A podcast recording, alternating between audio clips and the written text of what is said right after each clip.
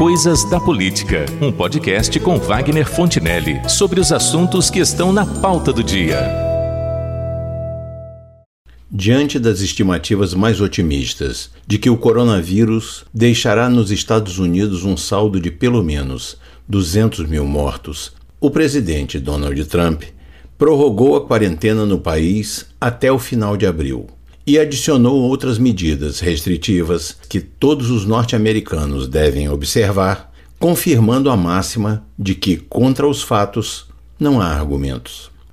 Ainda nesta semana, chegaram por lá 23 aviões e são esperados dois navios trazendo máscaras, testes e outros insumos para o enfrentamento da epidemia e seus efeitos, que também estão escassos ou desapareceram do mercado brasileiro.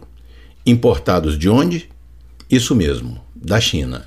Porque o presidente dos Estados Unidos, que sempre se comporta de maneira radical em relação à política econômica e ao comércio exterior, quando percebeu que continuar menosprezando o Covid-19 poderia trazer consequências trágicas aos americanos, preferiu abandonar a postura antes adotada de minimizar a dimensão da pandemia tomando a dianteira de uma monumental mobilização para enfrentá-la.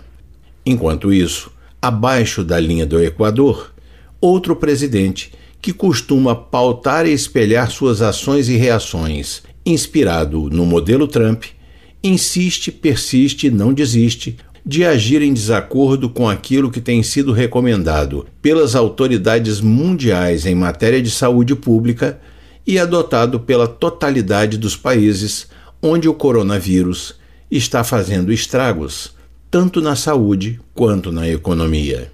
Sem falar no tremendo mal-estar diplomático criado por um de seus filhos com o governo chinês, cujo regime político acusou de ser o responsável pela disseminação desse vírus mediante o uso de argumentos enviesados, cujo propósito foi, de forma evidente, transferir o problema do campo médico-científico para o campo ideológico. O resultado foi que levou um passa-fora moleque do embaixador chinês no Brasil, o que de alguma forma acaba respingando nas relações entre o nosso e aquele país asiático de quem podemos depender para enfrentar o Covid-19 quando essa pandemia alcançar a sua fase mais aguda por aqui. Inclusive, com o fornecimento para nós desses insumos e equipamentos de proteção individual que importamos exclusivamente de lá. Não se trata aqui de fazer de conta que não sabemos qual é o regime político da China, na verdade, uma ditadura feroz, ou de ignorar a forma vil, muitas vezes sem nenhuma preocupação com a decência, com que os chineses se relacionam comercial e economicamente com o restante do mundo. Trata-se da inoportunidade de, justamente neste momento, um parlamentar brasileiro e filho do presidente atacar pelo viés ideológico um país que, apesar de tudo, ainda é o maior comprador dos produtos brasileiros e um grande fornecedor de produtos para o Brasil também. A falta de tato e senso de oportunidade não chega a ser algo novo no ninho dos Bolsonaro, que já colecionam várias gafes e demonstrações de inabilidade política, tanto no plano interno quanto no campo das relações internacionais. O presidente da República, por seu próprio temperamento e pelos maus conselhos que houve, principalmente dos filhos, tem criado momentos de tensão e instabilidade no e para o país.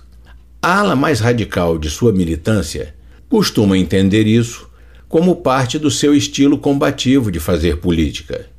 Mas isso nem é a combatividade desejável na política e nem mesmo pode ser chamado de estilo. O ex-primeiro-ministro inglês Winston Churchill, tido como uma das personalidades mundiais mais importantes do século XX, era conhecido pelo seu estilo combativo e por sua inteligência fulgurante desde o início de sua carreira como parlamentar.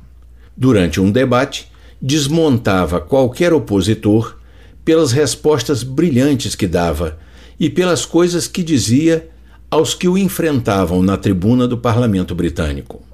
Em nenhum momento, porém, apelando para a grosseria, para a ofensa pessoal ou recorrendo a uma linguagem de baixo nível.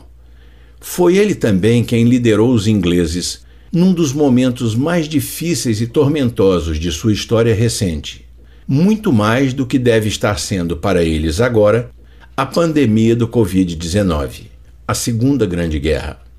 E quando a Inglaterra estava sob o fogo pesado da Alemanha nazista, Churchill ajudava a elevar o moral de seus compatriotas, dizendo coisas como: Nada temos a temer, além do próprio medo.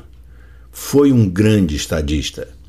Não dá para fazer comparações, mas de qualquer maneira, o Bolsonaro é o presidente do Brasil.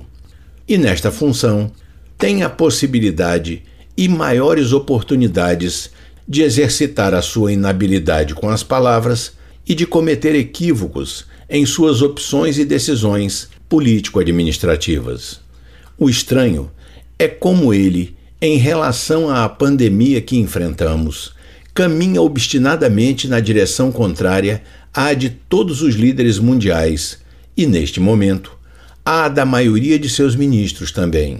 Mais do que isto, tem afrontado as recomendações da maior parte dos especialistas no assunto e do seu próprio Ministério da Saúde, desafiando o apelo para que as pessoas procurem o isolamento social e insistindo nas declarações de menosprezo pelos potenciais riscos do coronavírus. Consta que já recebeu, de alguns ministros mais próximos no núcleo palaciano, um apelo para que modere suas declarações e gestos contra a campanha liderada pelo ministro Mandetta. Talvez tenha sido por isso que, no último dia 31 de março, concedeu uma entrevista durante a qual, ao contrário do que vinha acontecendo até então, colocou a vida dos brasileiros e a economia do país em pé de igualdade. Alguns imaginaram que o presidente estaria finalmente assumindo um posicionamento diferente em relação às prioridades do país para este momento e que iria juntar seus esforços ao daqueles do seu próprio ministério que estão bracejando para reduzir os efeitos do Covid-19 entre nós. Mas no dia seguinte, Bolsonaro exibiu ao país a sua mentira de 1 de abril, postando um vídeo fake em seu perfil no Twitter, no qual mostrava um centro de abastecimento em Betim, Minas Gerais, totalmente vazio e sem nenhum produto, como a dizer que o desabastecimento já começara. Era mentira e o Ceasa Minas explicou que a cena fora feita quando as mercadorias são retiradas para a higienização do local. Ficou feio para o presidente, que retirou a postagem. Mas essa malandragem obrigou a ministra da Agricultura, Tereza Cristina, a fazer um vídeo dizendo que não há o risco de desabastecimento no país. Antes disso, ele divulgara em seu perfil outro vídeo editado para deixar a impressão de que o presidente da Organização Mundial de Saúde pedia que os trabalhadores saíssem da quarentena para não morrerem de fome. O que também obrigou o diretor da OMS a fazer outro vídeo dizendo que a entidade não se manifestara nessa direção e reafirmando a sua recomendação para a manutenção do isolamento social como prevenção ao contágio.